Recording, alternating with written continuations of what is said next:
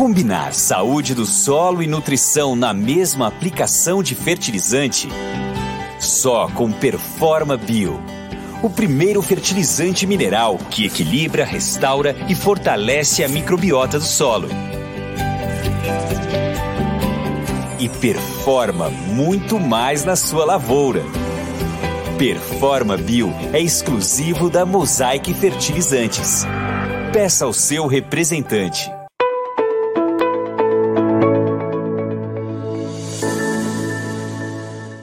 Bom dia, agronegócio. Hoje é quarta-feira, dia 14 de dezembro de 2022. Agora são 9 horas e 9 minutos pelo horário oficial de Brasília. Nossa abertura de mercado está no ar para que vocês sejam sempre os produtores rurais mais bem informados do Brasil. A gente vai te trazer aqui as notícias mais relevantes desta manhã de hoje. Vamos trazer o andamento dos preços, a movimentação das bolsas internacionais que já está acontecendo, enfim, tudo aquilo que você precisa saber para tomar boas decisões. Esse é o objetivo aqui do nosso Bom Dia Agronegócio. Já tem muito mais informação, muitas perguntas aqui hoje. Uh, mande de fato as suas, os seus questionamentos. Eu vou tentando responder tudo por aqui. É, obrigada pelas, pelas, pelas gentilezas que eu já estou recebendo aqui também. Então, vamos juntos nessa próxima hora para trazer todos esses pontos que são importantes. Mais do que isso, vamos também falar sobre as projeções dos mercados agropecuários, vamos falar do macro cenário, porque hoje novamente é dia de Federal Reserve, Banco Central norte-americano, vai trazer algumas informações e esse é um dos nossos destaques também. Então, a gente vai fazer todo esse balanço para você começar bem o seu dia. Lembrando que o Bom Dia Agronegócio tem o apoio da Cochupé, a maior cooperativa de cafeicultores do mundo, e que a Letícia Guimarães está nos acompanhando pela redação do Notícias Agrícolas, fazendo ali essa interatividade, fazendo essa ponte entre nós e vocês. Então, todas as perguntas, as dúvidas, os comentários que vocês forem mandando, a gente vai trazendo aqui. A Letícia está ali monitorando tudo para que vocês possam estar em conexão com a gente a partir de agora. Linhas de comunicação abertas, tá certo? Facebook, Instagram, YouTube, a gente está ao vivo em todas elas e também estamos ao vivo pelo noticiasagricolas.com.br. Vamos começar então com a nossa rodada de preços. Hoje é um dia de queda para as commodities, soja 14 dólares e 73 centos por bushel, nós temos 0,4% de perda. No milho, 6 dólares e 49, meio por cento de baixa. O trigo, 7 dólares e 45, caindo 0,7%. Ainda na Bolsa de Chicago, o farelo de soja tem uma pequena, pequena alta de 0,4% para 454 dólares e 450, 454, eita, 454 dólares redondinhos no contrato janeiro, que é o mais negociado agora por tonelada curta. Eita, Carla Mendes. E o, o óleo de soja tem 0,7% de baixa para valer 63, do, 63 cents mais 65 por libra peso também no contrato janeiro, que é o mais negociado para o óleo também. Na Bolsa de Nova York, o que nós temos? O café subindo, 1 dólar e 67 mais 25 por libra peso, uma alta de 0,4%.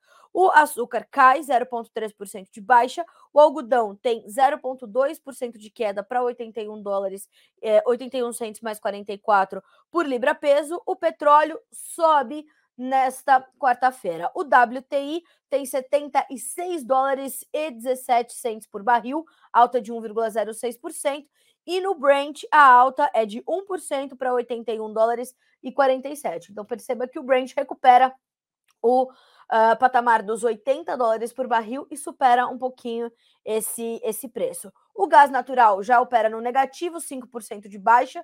O ouro cai 0,4%, a prata 0,4% de queda também, enquanto o cobre sobe 0,3%.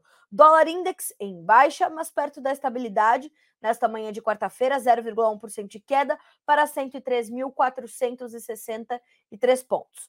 Também bolsa de Dalian, a gente vai checar levantamento da Agriinvest Commodities. O farelo fecha em baixa, o óleo em alta, o milho em queda.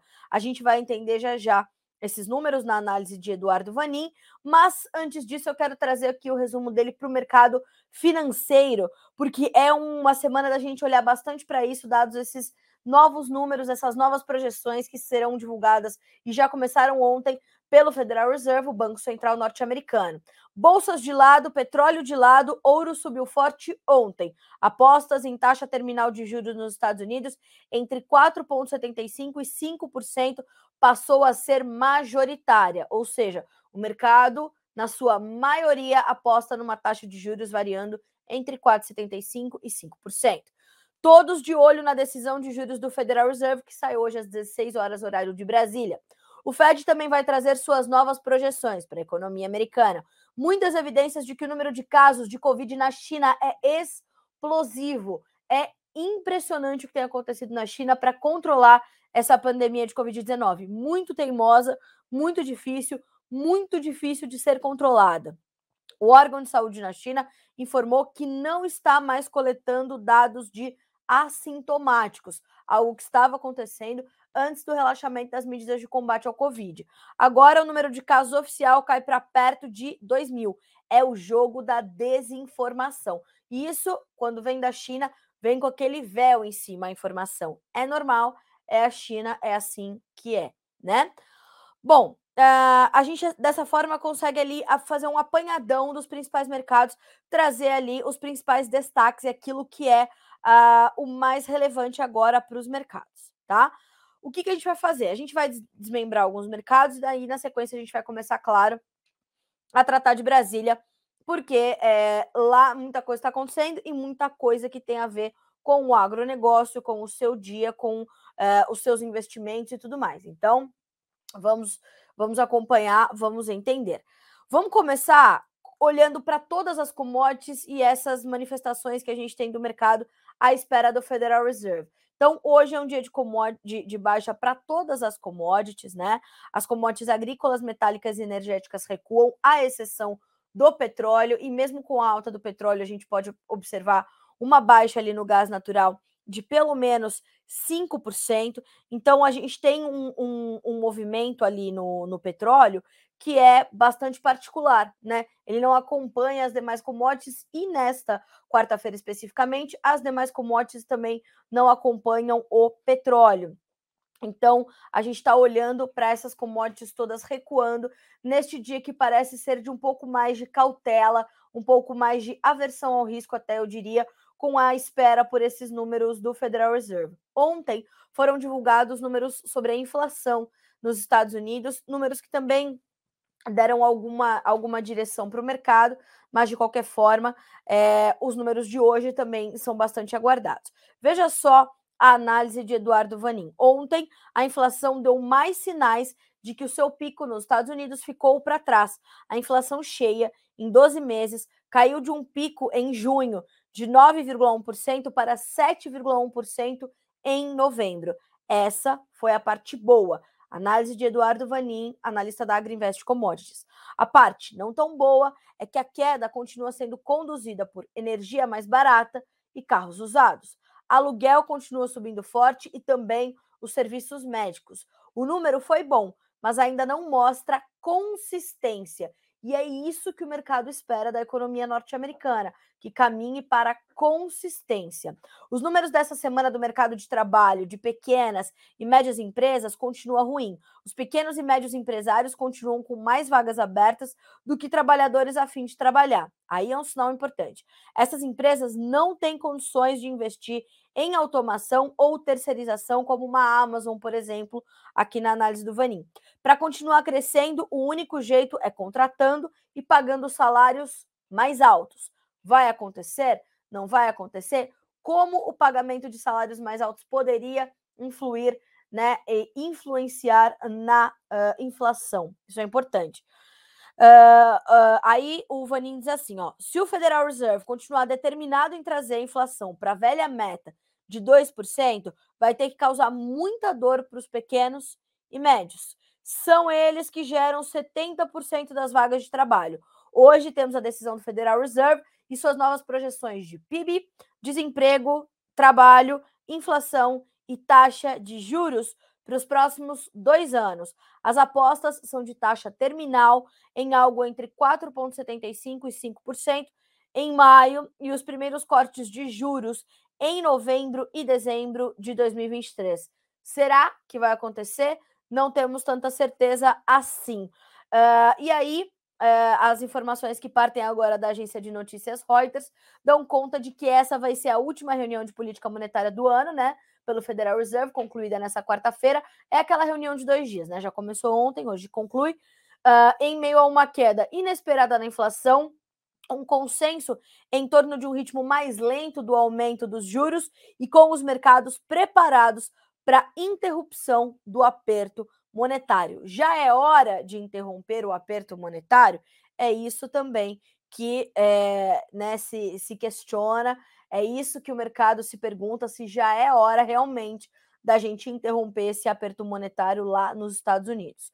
Olha só, junto com uh, não, perdão. As autoridades do Fed sinalizaram nas últimas semanas que elevarão suas taxas de juros em meio ponto percentual em sua reunião de dois dias desta semana, recuando depois de quatro aumentos consecutivos de 0,75, em um reconhecimento de que os juros estão se aproximando do nível necessário para desacelerar a economia e conter a inflação. Então, às 16 horas, horário de Brasília, olhos voltados para o noticiasagricolas.com.br, onde esses números serão divulgados, claro, em primeira mão para você, sempre por aqui, nossa equipe de jornalismo atenta a tudo para que você seja o produtor rural mais bem informado do Brasil. Então, olhando para as commodities, o que nós temos? Mais cautela, foco em outros investimentos mais seguros, pelo menos aqui tá, até que saiam esses dados e o mercado tem ali a sua primeira reação no macro cenário. Aí quem está comprado, vendido nas commodities, vai redefinir os seus rumos ali, vai redefinir as suas direções na sequência dessas, dessas divulgações.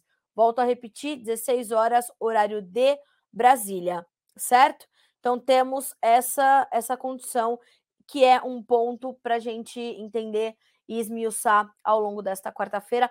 Última reunião da de política monetária do Copom, do Copom, ó, do Federal Reserve. Copom aqui no Brasil, Carla Mendes, bom dia, hein?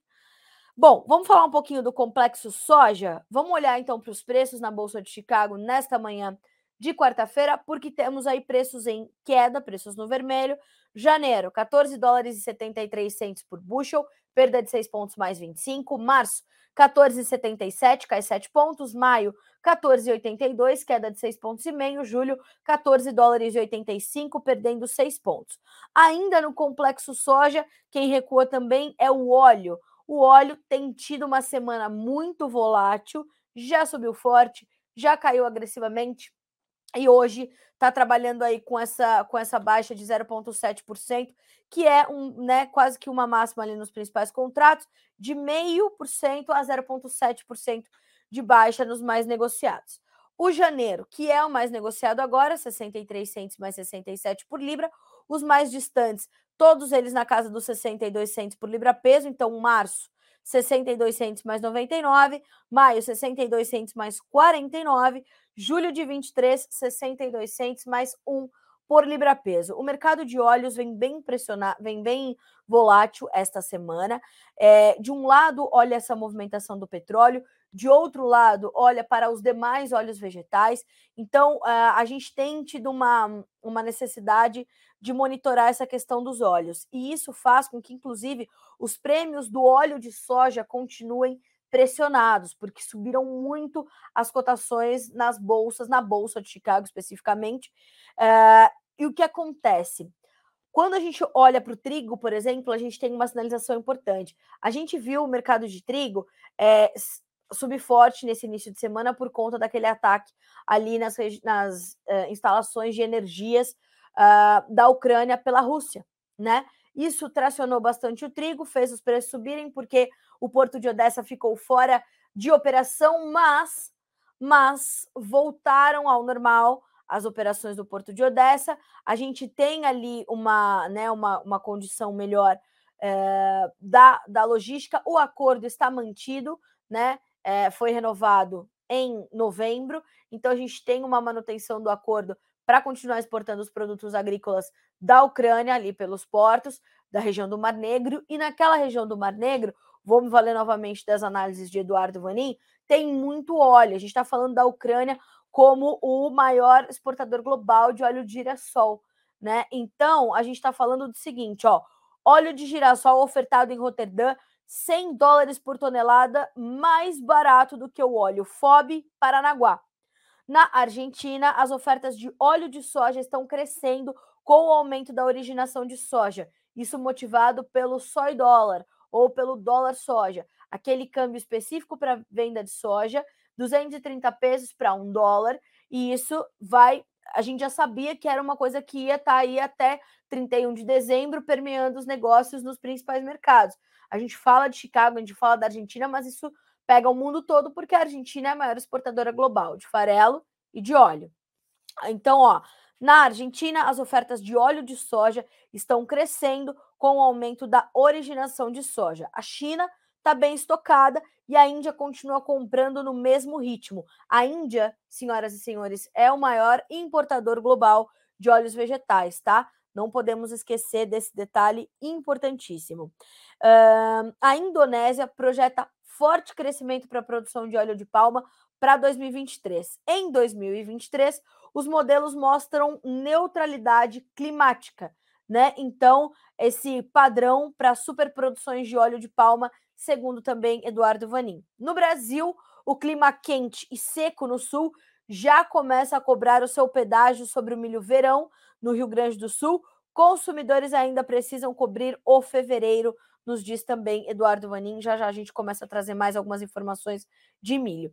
Então percebam que o, o, o mercado de óleos vegetais tem tido uma semana bastante volátil, mas tem aí alguns fatores de pressão que são importantes, né? Vinha subindo por conta da seca na Argentina, no final de semana choveu alguma coisa por lá, nada que fosse suficiente para mudar a cara da safra, né? Uh, mas o, o bastante importante para trazer essa, essa mudança aí, pelo menos nesse ímpeto de alta do mercado. Mas a semana tem sido extremamente volátil para as cotações da soja em Chicago, mas trazendo ainda preços importantes. Agora, aqui para o Brasil, falamos de, de, soja grão, falamos de óleo, vamos trazer essa realidade para o Brasil. Ontem, o Luiz Fernando Gutierrez, analista da Safras e Mercado, trouxe uma perspectiva bem interessante numa entrevista que deu a Alexander Horta no fechamento de mercado, falando sobre a condição dos prêmios aqui no Brasil, que estão pressionados, de um lado, pela menor demanda interna por soja, e de outro, pelas altas em Chicago. Então, é, isso, né, essa alta forte em Chicago, os preços flertaram novamente com 15 dólares por bushel, ajudam a pressionar os prêmios. E isso faz com que a tendência para os preços da soja em reais acabe continuando a ser de baixa segundo, segundo Luiz Fernando Gutierrez, analista das safras e mercado. Vale a pena você recuperar essa essa entrevista. É uma entrevista bem concisa, bem direta, e esta é a demanda de Luiz Fernando Gutierrez. Menor demanda interna por soja, pressiona prêmios e mantém cotações em reais com tendência de baixa, mesmo com Chicago em alta. 14,50 por bushel tem se mostrado um importante suporte para as cotações em Chicago, pelo menos no curto prazo, foi um dos destaques que eu dei no começo dessa semana, né? Apesar das quedas, apesar da volatilidade, estamos mantendo ali os 14,50 mais, o que é muito importante. Teve. Um, hoje, é, hoje é quarta. Na segunda, uh, os preços perderam mais de 20 pontos né? E ainda assim terminaram ali acima de 14,60. Então, esse piso importante dos 14,50 é determinante para a gente entender que é um, um, um suporte forte para as cotações em Chicago e que vão ajudar a manter cotações, é, pelo menos em níveis adequados aqui para o produtor brasileiro. Mas já não são os melhores momentos, naturalmente, e soma-se a isso a volatilidade cambial porque hoje nós já temos o dólar a R$ 5,36, numa alta de 0,8%. E temos tido uma semana muito agitada também, puder. É semana de coletiva do gabinete de transição, é, é, é semana de nomes sendo anunciados para o Ministério da Economia, que voltará a se chamar Ministério da Fazenda, no na gama de 35 ministérios que terá o novo governo. Enfim, a gente vai falar já já sobre isso e do nome que vai assumir o BNDES. Aí é que a porca torce o rabo. Aí vamos ver o que, que vai acontecer com o Brasil. Esta, este é o quadro para o complexo soja, portanto. Ok? É isso que está movendo ali o mercado. Para o Brasil, atenção redobrada sobre prêmios e dólar.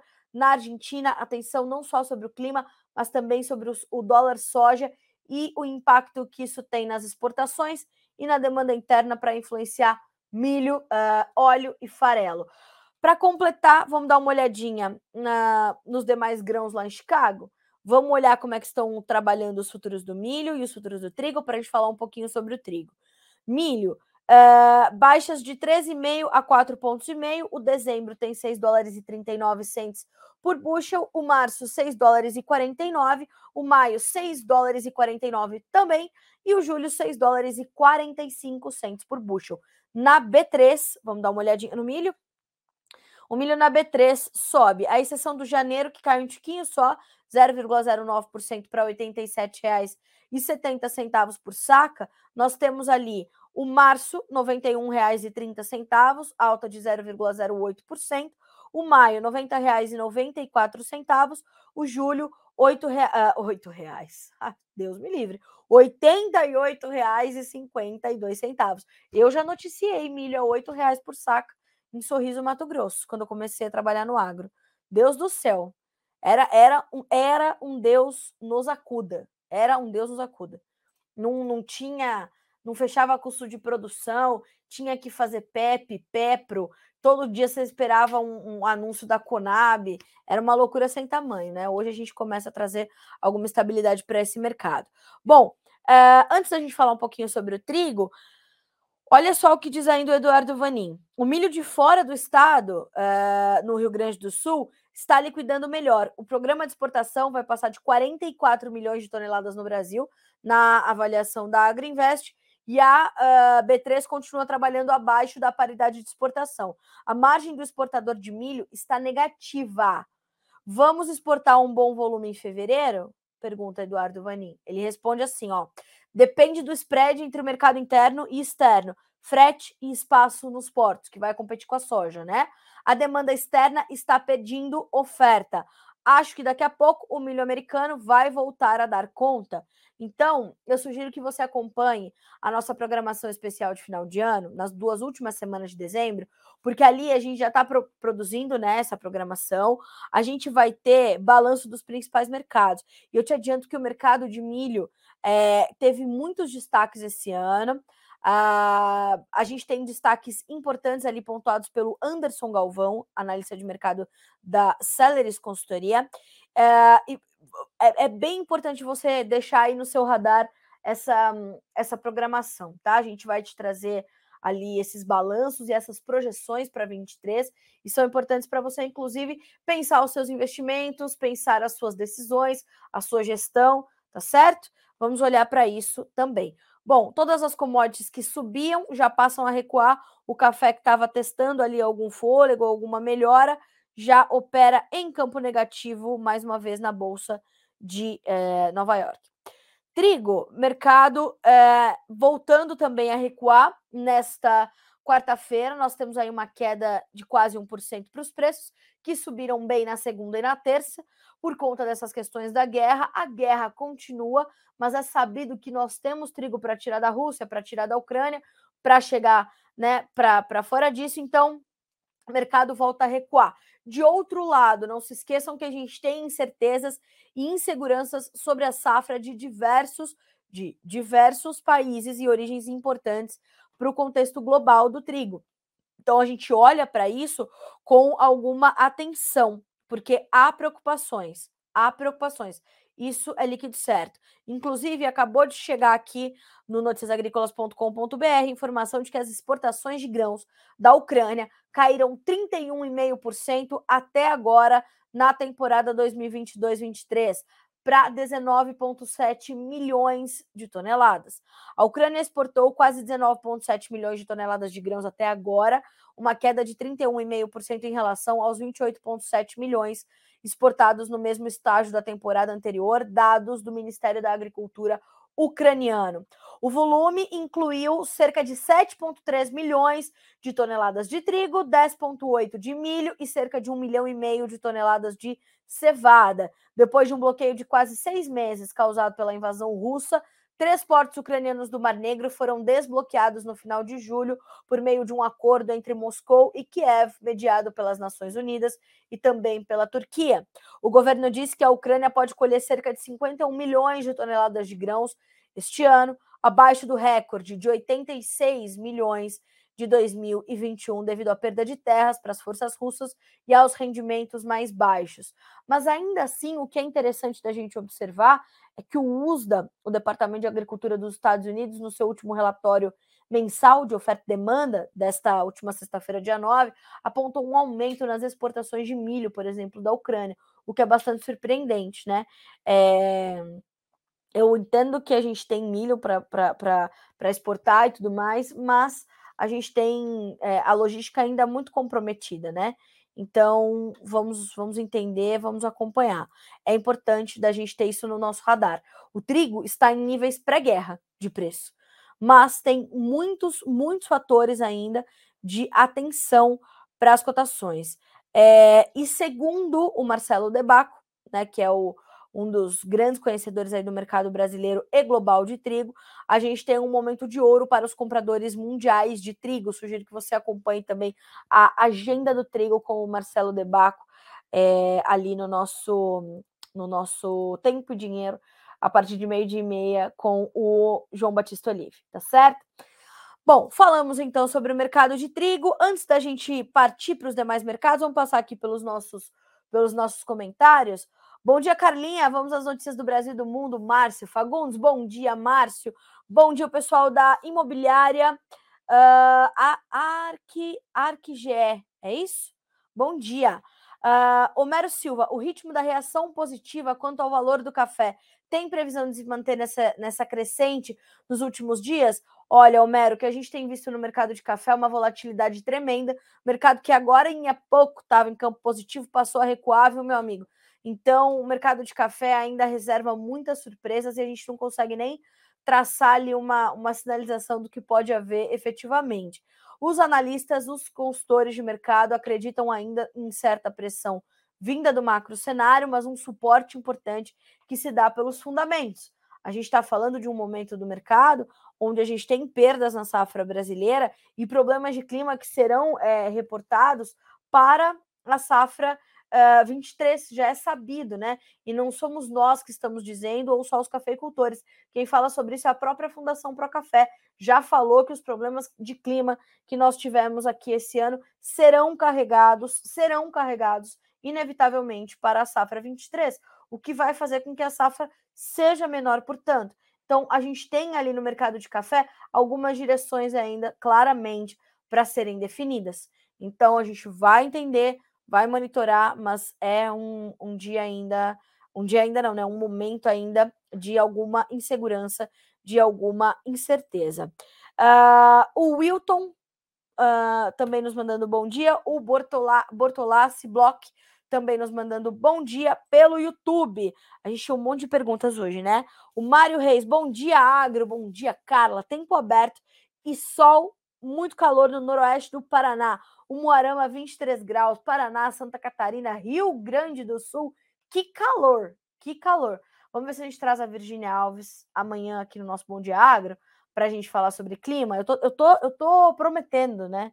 Mas, senhoras e senhores, aqui, como a demanda é muito intensa no final do ano, é por isso que às vezes a gente não consegue cumprir as nossas promessas. Mas, tão logo seja possível, a gente traz a Virgínia para falar de clima, que a gente sabe que é o assunto né, mais importante agora. Uh, o Tiago de Freitas Medeiros. Bom dia, Carla Mendes. Como o mercado vai reagir a essa nova administração dos setores mais importantes, Ministério da Fazenda, BNDES e outros ainda que vão ser ocupados pela companheirada? O Tiago é de Passos, em Minas Gerais. E parabéns por ser sempre certeiro nas informações. Obrigada. Uh, vamos lá. Vamos falar um pouquinho então de economia. Vamos direto para Brasília. Vamos falar dos nomes que estão ali já colocados para a Fazenda, né? Uh, bom, vamos falar do Aloysio Mercadante, né? Aloysio Mercadante já foi oficializado por Lula ontem, né, uh, para assumir o BNDES, né? O mercado não é simpático a esse nome também, assim como não é simpático ao nome de Fernando Haddad para assumir o Ministério da Fazenda, mas, uh, como eu já havia adiantado para vocês, vamos ter atenção aos nomes que partem ali. Uh, principalmente, vou pedir até para é, o Cris já colocou aqui para nós a, a carinha do, do Aloysio Mercadante, mas é importante a gente entender as equipes, tá, pessoal? Ontem foram anunciados dois nomes, né? Principalmente o secretário executivo do Ministério da Fazenda. Uh, e aí o que acontece? A gente tem é, essa reação do mercado que também é bastante volátil, né? É, o, o, mercado não gosta do nome de Fernando Haddad, mas é, não se animou, é até muito sério, né? mas gostou do nome de Gabriel Galípolo para ser secretário executivo da Fazenda.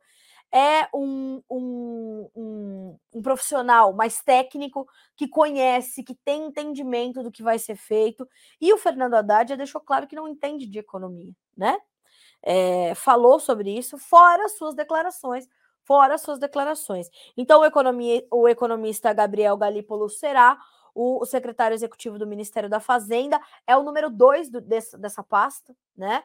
Uh, e é né, essa, essa, esse respiro que o mercado tem ao nome de Fernando Haddad. Quando a gente olha já para Luiz Mercadante assumindo o BNDES, aí já é um pouco mais preocupante pelas suas declarações é, né, de uma política monetária diferente do que a gente vem fazendo. A gente vai precisar entender quais serão os rumos tomados pelo BNDES a partir de, de 23, porque hoje nós temos uma política mais liberal que dá certa é, independência ao BNDES, né? Perdão, do Ministério da Economia. E hoje o que nós temos é essa fluidez do mercado. Agora, como é que o mercado é, como é que o BNDES vai fazer? A gente lembra o que aconteceu ali na, na gestão da Dilma, por exemplo, quando as grandes empresas eram financiadas, né, eram fomentadas, enfim, e nós tínhamos alguma preocupação com isso. Qual será o estilo de governo, o estilo de gestão para o BNDES de Aloysio Mercadante? É a pergunta que o mercado se faz agora, ao mesmo tempo em que olha para esses novos nomes que são é, definidos ali para o Ministério da Fazenda. Então, nós temos que ter é, esse entendimento de que, mais uma vez, Fernando Haddad não é um nome simpático para o mercado, o mercado não aceita, até pelas declarações em relação às questões fiscais. Né? É sabido que a gente deve ter uma gestão econômica muito mais intervencionista, um Estado mais inchado. Aliás, ontem, durante a coletiva de imprensa, é, do balanço do gabinete de transição, Luiz Inácio Lula da Silva, presidente eleito pelo, né, como diz o, o, o professor Paulo Moro, candidato do TSE, nós temos o que acontece, uma, uma, uh, uma, um entendimento de que a gente não tem mais, Lula deixou claro que acabou a era das privatizações, né? Então, como é que vamos avançar? né? O Estado inchado, a mão pesada do Estado vai voltar a né, ficar ali sobre a economia. Qual será o grau de independência das instituições econômicas e monetárias deste país? Acho que estes são os questionamentos que nós devemos nos fazer e que as respostas vão vir só a partir das primeiras ações, das primeiras definições. Então, vamos, vamos ter atenção. Volto a dizer, o nome de mercadante não é bem recebido. O mercado ontem recuou na Bovespa, o dólar subiu, então logo o seu nome foi, foi trazido à, à oficialização. Na sequência, o nome de Gabriel Galípolo já trouxe algum equilíbrio e o mercado foi testar alguma estabilidade. Hoje, vamos reforçar aqui a questão cambial. Nós temos ali o dólar com alta de 0,5% e R$ 5,34. Então, olhar para isso vai ser bastante, bastante importante. É, espero que assim, Tiago, tenha te respondido, porque, como eu falei, agora temos ainda mais perguntas do que respostas. Então, é, ainda vai ser difícil a gente entender é, e saber como é que o mercado vai reagir com essas novas administrações, como você acaba de me perguntar. O Mário Reis Almeida, lamentável tanto que se lutou para criar leis rígidas das estatais, e isso irá levar as estatais de novo a ficar na mão dos políticos populistas. Uh, e aí, nesse ponto, eu concordo inteiramente contigo, acho que a privatização é o avanço. Né? É, e disse mais, né? Lula disse mais: as nossas estatais não estão à venda. A gente não acha isso, né, senhor Luiz Inácio Lula da Silva? É, mas a, a, privatização ela mostrou os seus bons resultados. Nessa semana que eu dei os números do lucro das estatais bem geridas ao lado das privatizações e quando nós tínhamos governos de fato um pouco mais populistas, né, e o prejuízo de 30 bi que a gente teve ali nas nossas estatais. Então, como nós não temos a maturidade que deveríamos ter para gerir essas estatais, tão pouco a lisura, né? Porque a Lava Jato, a gente não pode esquecer do Petrolão. O, o Petrolão tinha no centro a Petrobras, né? A nossa maior riqueza, né? Enfim, ou uma das nossas maiores riquezas. Aí ele quer falar sobre as nossas empresas, as nossas estatais não estão à venda? Ah, Lula, pelo amor de Deus. José Cordeiro Araújo. Oi, Carla. Aqui é o Zé Cordeiro de Astorga, no Paraná. Dá um alô para nós aí que estamos na escuta. Bom dia, seu Zé Cordeiro de Astorga, no Paraná. Bom dia para todo o estado paranaense. Sejam bem-vindos ao nosso Bom Dia Agronegócio. Bom dia também para o Dionaldo Salles Oliveira, para Patrícia Jaques, para o Mozart Augusto, que está me dizendo aqui ó, que o clima está muito bom para soja lá em Ipuiu, Ipiúna. Ipuiúna. Ipuiúna, Minas Gerais, né? E o Mário Reis diz o seguinte: ó, não à direita, não à esquerda. É isso, é olhar para a. Né, o que, que a gente precisa olhar? Qual o tamanho da máquina pública? A gente está gerindo bem a máquina pública? Ah, não estamos. E a gente quer olhar e dizer é, é, que a gente não vai mais privatizar, ou que a gente não vai mais. É o Estado mais inchado. O Estado intervindo mais na economia deve ser uma marca do governo, como foi em outros governos do PT. Vamos acompanhar, tá? Vamos acompanhar. Eu na minha pouca, na minha pouca experiência de vida, tá? Então, atenção total. Bom, ainda em Brasília, uh, falamos então dessa situação, vamos falar um pouquinho da questão da PEC da transição. A PEC da transição está na Câmara, tem agora o seu próprio relator. Vamos buscar aqui o nome dele, porque eu já não vou me lembrar, né? O deputado Elmar Nascimento afirmou que os líderes partidários vão antecipar os possíveis destaques que poderão ser incorporados ao texto. A votação deve ocorrer de maneira híbrida, o que não seria tão bom, né? Uh, e entre quinta-feira, amanhã, dia 15, e a próxima terça, dia 20, deve-se encerrar a votação da PEC da transição ou a PEC fura-teto ou a PEC da gastança. Né? O que diz o relator? Vê uma manutenção do texto do Senado, embora na sua entrevista, tão logo foi determinado ali como relator, ele disse: não vou fazer um relatório para ser derrubado, mas vamos ter que discutir, né? Eu e a minha equipe aqui vamos discutir, mas não vamos fazer um relatório para ser derrubado, vamos entender, ok. Uh, e aí ele traz essas, essas condições não acredita numa desidratação muito forte do texto que veio, portanto, da casa vizinha, uh, e abre aspas para o relator. Acredito que nenhum deputado de oposição ou de governo vai votar contra. Agora, a partir daí, é o que, o que, o que é o que é que vai prevalecer do texto do Senado é que a gente precisa apurar entre os deputados, segundo disse Elmar Nascimento, deputado uh, do União Brasil, do União Brasil da Bahia, tá? Ele é o relator, portanto, da PEC da transição, da PEC furateto lá na Câmara. Ele diz mais: às vezes o ótimo é inimigo do bom. Nós vamos traduzir no nosso relatório, a partir do texto base que foi aprovado no Senado, aquilo que representa a maioria da Câmara dos Deputados. Uh, Elmar ressaltou que não fará relatório para ser derrotado, como eu já adiantei, e considerou que é necessário apurar, abre aspas, o que pensa a maioria dos deputados. Com um impacto orçamentário de 145 bi, fora da regra do teto de gastos, o relator informou que os principais pontos do projeto, a manutenção do Auxílio Brasil em 600 reais, outros 150 adicionais para famílias que tenham crianças até 6 anos e o aumento real do salário mínimo, terão uma facilidade na aprovação. Vamos entender, vamos acompanhar, certo? Lembrando que a PEC passou no Senado com uma aprovação até considerável, né? Foram 64 votos favoráveis, 48, enfim, foram muitos votos favoráveis, uh, e teve uma passagem ali até que tranquila no Senado. E, segundo os especialistas, a pedreira vai, maior vai ser na Câmara. Se realmente vai acontecer, é para a gente monitorar também. A promessa é de que seja votado até a próxima quinta-feira, dia 20. É, e, de fato, né, o governo de transição está ali acelerando, fazendo o corpo a corpo, o jogo político, para realmente ter isso aí aprovado e começar 2023 podendo gastar, né? E incutindo nessa super aventura fiscal. Vamos começar já com emoção. E aí o que acontece? A gente precisa lembrar que o teto de gastos. É, ao lado do superávit primário e também das metas de inflação, são as três âncoras importantes para uma saúde consistente da economia brasileira. Isso foi definido lá na década de 90, quando a gente fez o Plano Real, tá? São três âncoras importantes três pilares importantes para uma economia saudável e sustentável. E sustentável.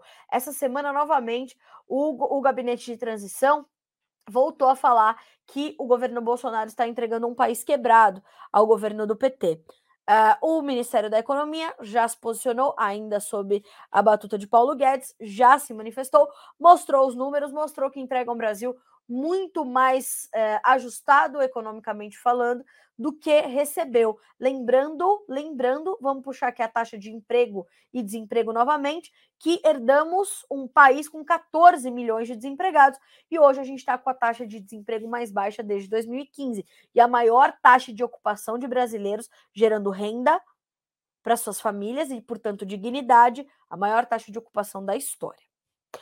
Vamos falar também sobre o ICMS dos combustíveis. Ainda em Brasília, vamos voltar os nossos olhos agora para o Supremo Tribunal Federal, porque foi iniciado o julgamento sobre o acordo entre União e Estados que definia ali o pagamento do ICMS sobre os combustíveis.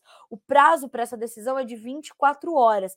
Então, ó, tá lá a Suprema Corte, né? Depois da comemoração da diplomação do presidente Lula, é, no dia 12, segunda-feira, né? Porque depois Lula e Alexandre de Moraes foram para um samba na casa de um advogadozão lá de Brasília. Sabe aqueles advogadões de Brasília?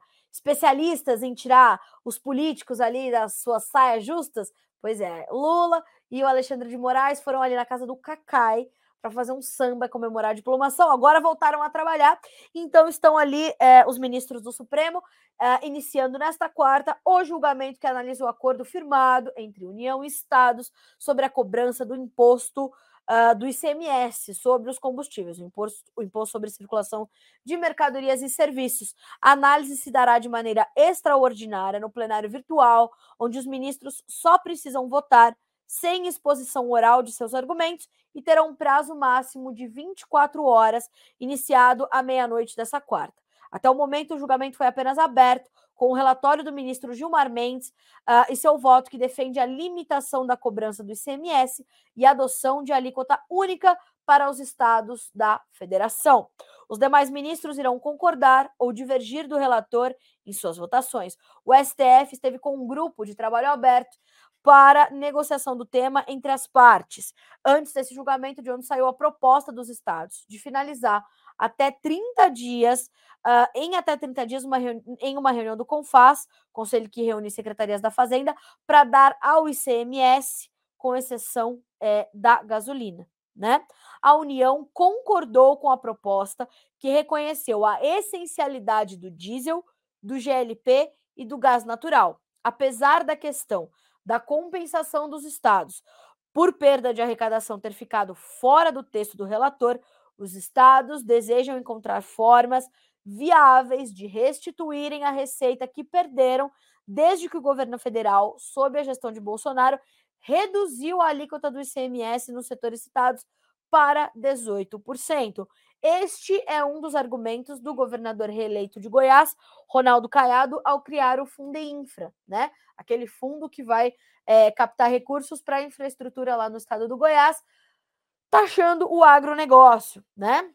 A situação que foi colocada também para o Paraná, aumentaram o, o, a alíquota lá no Tocantins e aquela história toda que você já conhece né? Então, esse é um ponto importante também. O resultado deve sair, portanto, ainda hoje, mas deve ser uma, um dia inteiro de, de discussões, embora eles não precisem apresentar oralmente os seus argumentos. Deve ser um dia aí de monitoramento do STF sobre essa questão do ICMS. A notícia completinha está no noticiasagricolas.com.br para você ali se informar e saber um pouco mais desse assunto. Então, temos essa, esse destaque para essa quarta-feira, dia 14 de dezembro, ok?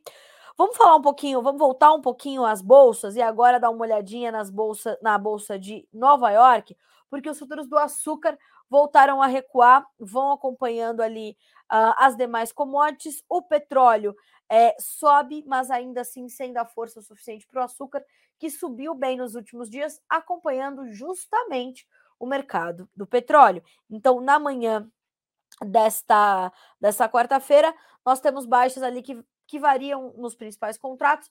É, de 0,2 a 0,3% de queda. O março tem 19 centos mais 70 por libra peso, o maio 18 centos mais 54, o julho 17 centos mais 86, o outubro 17 centos mais 69 por libra peso. O que, que tem no radar do mercado do açúcar nesse momento, né? A gente tem é, a produção acima do esperado no centro-sul do Brasil é, no final de novembro, isso foi um ponto de pressão. O mercado está de olho na origem também uh, indiana de açúcar uh, e abre aspas para o site internacional Barchart e o seu grupo de analistas. O aumento da produção de açúcar no Brasil está reduzindo os preços depois da única, a União das Indústrias de Cana-de-Açúcar, ter informado na segunda-feira que a produção do adoçante no centro-sul do Brasil, na safra 22-23, subiu 2,8% no ano para 32,04 milhões de toneladas. Então, o mercado de, de, açúcar só não cede mais porque tem ali algum suporte justamente no petróleo. Mas olhando para os seus fundamentos, tem um momento de queda, de baixa nesta quarta-feira, tá bem? Vamos olhar também para o mercado indiano. Bom, eu vou aqui abrir o mercado de café, só para a gente, né? Eu já trouxe aqui algumas, alguns comentários, mas eu vou abrir aqui o mercado de café na Bolsa de Nova York. Estava subindo, né? A gente até preparou uma tela aqui para vocês de futuros do Arábica, continuam subindo em Nova York. Não aconteceu a tempo da gente mostrar essa tela, mas enfim, os preços voltam a trabalhar em campo negativo. Então a gente tem em dezembro com 1 dólar e 67 por libra peso, uma pequena baixa de 0,09%. O março, 1 dólar e 67 mais 55, 0,2% de queda. Maio, 1 dólar e 68 por libra, uma baixa de 0,09%. Julho, 1 dólar e 68 mais 5, uh, 0,3% de queda. Mercado muito volátil no café, na Bolsa de Nova York. E hoje saiu também a análise do uh, CPEA, destacando o Robusta. Ontem nós já destacamos isso também, é, aqui numa matéria da, da Virgínia, falando como a indústria vem buscando efetivamente o café robusto, o café conilon, aqui no Brasil. Depois das perdas intensas que nós tivemos na produção de arábica, essa busca pelo conilon pela indústria brasileira aumentou. E veja só, a demanda aquecida da indústria brasileira pelo café robusta para utilização em blends mantém firme o movimento de alta dos preços internos desta variedade. Pesquisadores do CPEA ressaltam que, mesmo com a demanda elevada, o fechamento de negócios tem sido pontual uma vez que vendedores estão no aguardo de valores mais atrativos para a comercialização do grão. Isso vale também para o arábica. Os negócios também estão mais travados no arábica nesse momento, numa tentativa do mercado de entender é, essa formação de preços diante dessa, dessa queda de braço entre fundamentos e financeiro, tá? Macro cenário. Vale lembrar que em setembro o Robusta chegou a ser negociado a 750 reais por saca de 60 quilos, o que leva parte dos agentes constados pelo CPEA a ter a expectativa de uma recuperação, já que os valores atuais operam na casa de 690 reais por saca. Em relação ao clima, as fortes chuvas que atingiram o Espírito Santo limitaram as negociações e o transporte dos cafés. Em Rondônia, houve considerável volume de chuvas, mas sem prejudicar a comercialização. Então, essas são informações para o mercado do café robusta pelo CPEA. Também pelo CPEA, uh, mais uma semana de preços se enfraquecendo para o algodão aqui no Brasil, com a proximidade do final do ano e o início das férias coletivas para muitas empresas, a demanda por novos lotes de algodão em pluma está se desaquecendo. Cotonicultores, por sua vez, estão sem interesse em realizar novas vendas, tendo em vista que se mostram capitalizados e com bom volume da safra já comprometido. Nesse cenário, o ritmo de negócios está lento e os preços da pluma, que vinham registrando reação nas últimas semanas, estão enfraquecidos. Números, ou melhor, informações do CPEA divulgadas nesta manhã de quarta-feira. Olha aqui uma outra informação importante, hein? Xi Jinping e liderança chinesa farão reunião econômica importante em meio ao surto de Covid-19. Uma hora dessas, hein? Uma hora dessas. O Xi Jinping tá perdeu um pouquinho do timing, mas é importante fazer, né? Uh, olha só, a inflação no Reino Unido cai de máxima de 41 anos antes de decisão de juros. Todo mundo de olho no macro cenário, todo mundo de olho nesses dados da inflação, tá? Ainda é um ponto de determinante atenção, porque vai mexer com as commodities, vai mexer com o dólar, vai mexer com tudo e a gente precisa olhar para isso. Isso vai deixar ali a, a sua atenção voltada também para a questão uh, dos investimentos que você vai fazer para a próxima safra, tá? É, aí, ó, tem uma manchete aqui que tá aparecendo. Eita, nós. Lula pode derrubar a lei criada para combater corrupção em estatais. Que coisa boa. Ah, meu Deus. É uma notícia atrás da outra, hein? Né? É, acompanhem, acompanhem, porque tem muita coisa para a gente entender é, a partir daqui, né? A gente vai ter muita notícia ainda para dar para vocês e nem sempre as melhores notícias, né? Gostaríamos de dar talvez algumas outras informações, mas essas são as de última hora, né? São as que estamos aqui checando é, e desmembrando aquilo que é mais importante para vocês, tá certo? Senhoras e senhores, agora são 10 horas em ponto pelo horário oficial de Brasília. A gente vai concluindo nosso Bom Dia Agronegócio desta quarta-feira. Já te adiantando que a nossa programação só começou nesta, nesta, neste dia 14 de dezembro. É, não né, é, é, temos ali intenção de te trazer mais preocupações, mas é um momento realmente, o próprio nome já diz, é um momento de transição. Não podemos esquecer das, dos milhares de brasileiros que ainda estão nas ruas pedindo respostas ao TSE, ao STF, às Forças Armadas, pedindo respostas sobre o processo eleitoral, né? É, isso está acontecendo ainda. É, Brasília ainda sofre com as sequelas do que aconteceu na noite de, na noite de segunda-feira. É, ontem o professor Paulo Moura explicou aqui o que aconteceu trouxe as provas de que de fato não foram, né, ali no incêndio do ônibus, por exemplo, né, incendiaram um ônibus, né, o professor Paulo Moura trouxe uma série de vídeos ontem comentados ali no programa Tempo e Dinheiro, fora a sua análise que fez aqui para nós também no Bom Dia Agronegócio do Notícias Agrícolas, sobre essa, essas manifestações que aconteceram em Brasília, de não terem sido é, de autoria de apoiadores do, do, do presidente Jair Bolsonaro. Então a gente tem um momento de muita tensão, tensão política, tensão econômica, tensão climática para o produtor rural. Então, volto a dizer, a nossa intenção não é de trazer mais preocupação, mas de trazer atenção, tá? Então, esse é o nosso objetivo por aqui com o Bom Dia Agronegócio e com toda a nossa programação, que continua nessa quarta-feira para que vocês sejam os profissionais do agro mais bem informados do Brasil, combinado? E amanhã a gente volta a se encontrar. Boa quarta-feira para você, bons negócios e até amanhã.